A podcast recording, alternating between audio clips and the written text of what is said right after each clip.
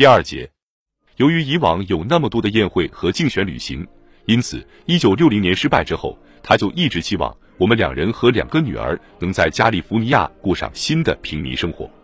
他说：“如果你参加这次竞选，我可不会再像过去那样跟你一起外出活动了。”特里西亚和朱丽那时是十五岁和十三岁，他们年纪还太小，无从对我的决定产生很大影响。但我也想听听他俩的见解。朱莉看到帕特和我的意见大有分歧，她说她准备同意我的任何决定。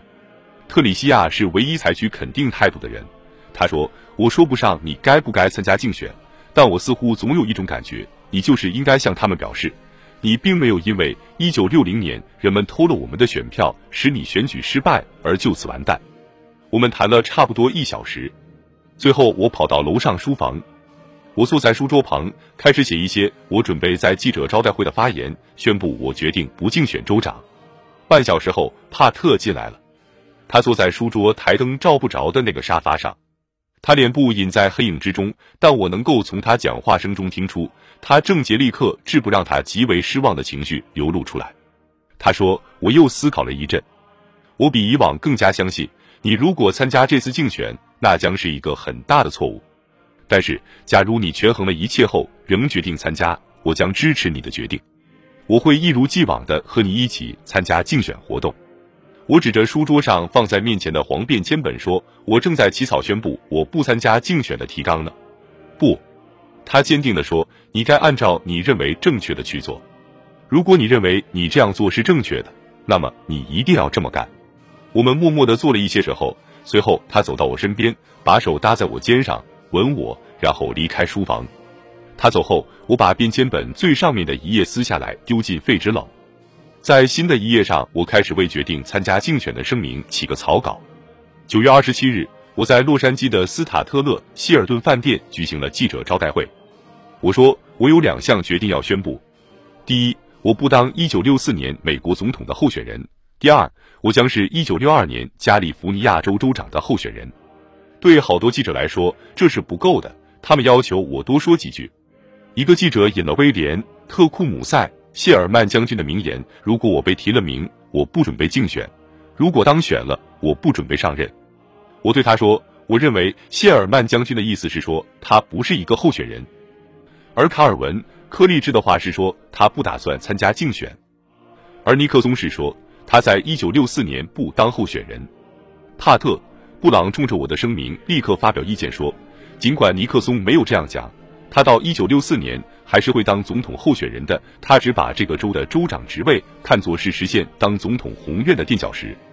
我没有马上筹划战略和布置竞选活动，相反，我现在不得不在这以后的三个月里把我那本六次危机的书写完定稿。我是在肯尼迪就职几个月后约定好了要写这本书的。当时似乎不能想象在一九六二年会出现竞选什么职位的前景。现在我却在必须为竞选做出重大决策的关键时刻碰上了出版商的最后交稿限期。我在六月初选前去泉州各地旅行时受到了不少劫难，但这跟一九五零年的劫难不同。当时劫难我的是极左派，而现在则是极右派。极右的约翰·伯奇协会的成员已渗入相当多的共和党组织。我所做的代价最高、困难最大的决定之一。就是任何一个共和党候选人，只要他参加了约翰·伯奇协会，同时又不愿摒弃该协会创办人罗伯特·威尔时的极端主义的声明，即艾森豪威尔总统是一个为共产党阴谋献身的自觉的代理人，福斯特·杜勒斯则是个共产党特务，我都不加支持，并且也不需要他的支持。约翰·鲁斯洛和埃德加·西斯坦德这两位众议员是我最亲密的私交和政治上的朋友。但他俩都是约翰·伯奇协会的成员，不管他们本人是部分或全部相信维尔什的指控，但他俩谁也不肯摒弃这些指控。于是我不仅失去了他们的支持，并且还失去了他们朋友很多、共和党势力也很大的两个地区的支持。从政治上看，这是一桩蚀本生意，但从良心出发，我别无选择。我不能接受一个极端主义集团的支持。因为他们的领导人曾重伤过艾森豪威尔和杜勒斯。初选在六月五日举行，虽然我轻易取胜，但谢尔也得了三分之一以上的票。我认为这是预示我在十一月间可能碰上共和党一场临阵叛变的凶兆。幸而我的竞选运动组织的非常好，工作开展的很顺利，一些参加者从中取得了宝贵的经验，这在六年后我竞选总统时对我们起了很大作用。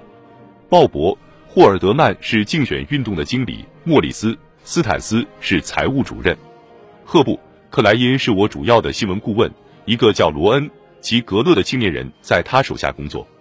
初选之后，要求候选人展开辩论的压力开始了。布朗在民意测验中正居于领先地位，所以我认为辩论将对我有利。布朗也恰恰为了这一原因企图避免辩论。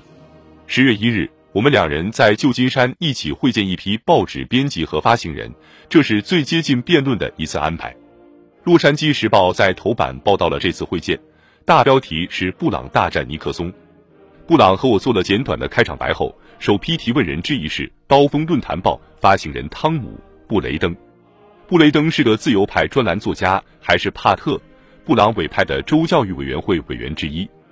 他说：“我要问你，你身为副总统或州长候选人，是否认为一个州长候选人可以允许他的家属从美国政府的房屋大承包商那里收到一笔秘密贷款？从道义和伦理上讲，这是正当的行为吗？”会议主席立刻跳起来说：“尼克松先生，如果你不想答复，你就不必答复那个问题。由于该问题超出了这次竞选议题的范围，我将予以否决。”鲁滨逊博士，事实上，我坚持要答复这个问题。我答道：“我乐于借此机会答复此问题。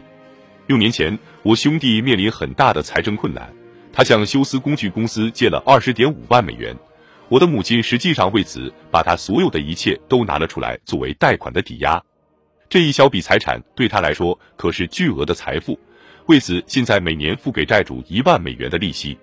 六年前，我兄弟破产了，我母亲把财产全都交给了休斯工具公司。两年前的总统选举中，肯尼迪总统没有利用我兄弟的困难和我母亲的问题作为一项政治议题。正像我不把人家对他的家庭成员的攻击作为一项政治议题一样，我在我兄弟的事业中没有份儿，也没搭股。我从未参与商界这笔贷款，休斯工具公司从未要求我干过什么，我也从未为他们效过什么劳。尽管肯尼迪总统没有利用此事作为画饼，而布朗先生却私底下跟今天在座的某些报界人士议论这件事，并且他手下的干将们也老是在讲。硬说我一定拿过其中的一些钱，说我做了错事。现在是真相大白的时候了。我当过众议员、参议员和副总统，在政府里前后工作了十四年。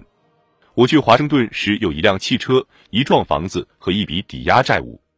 我回来时有一辆汽车、一幢房子和一笔更大的抵押债务。我犯过错误，但我是个诚实的人。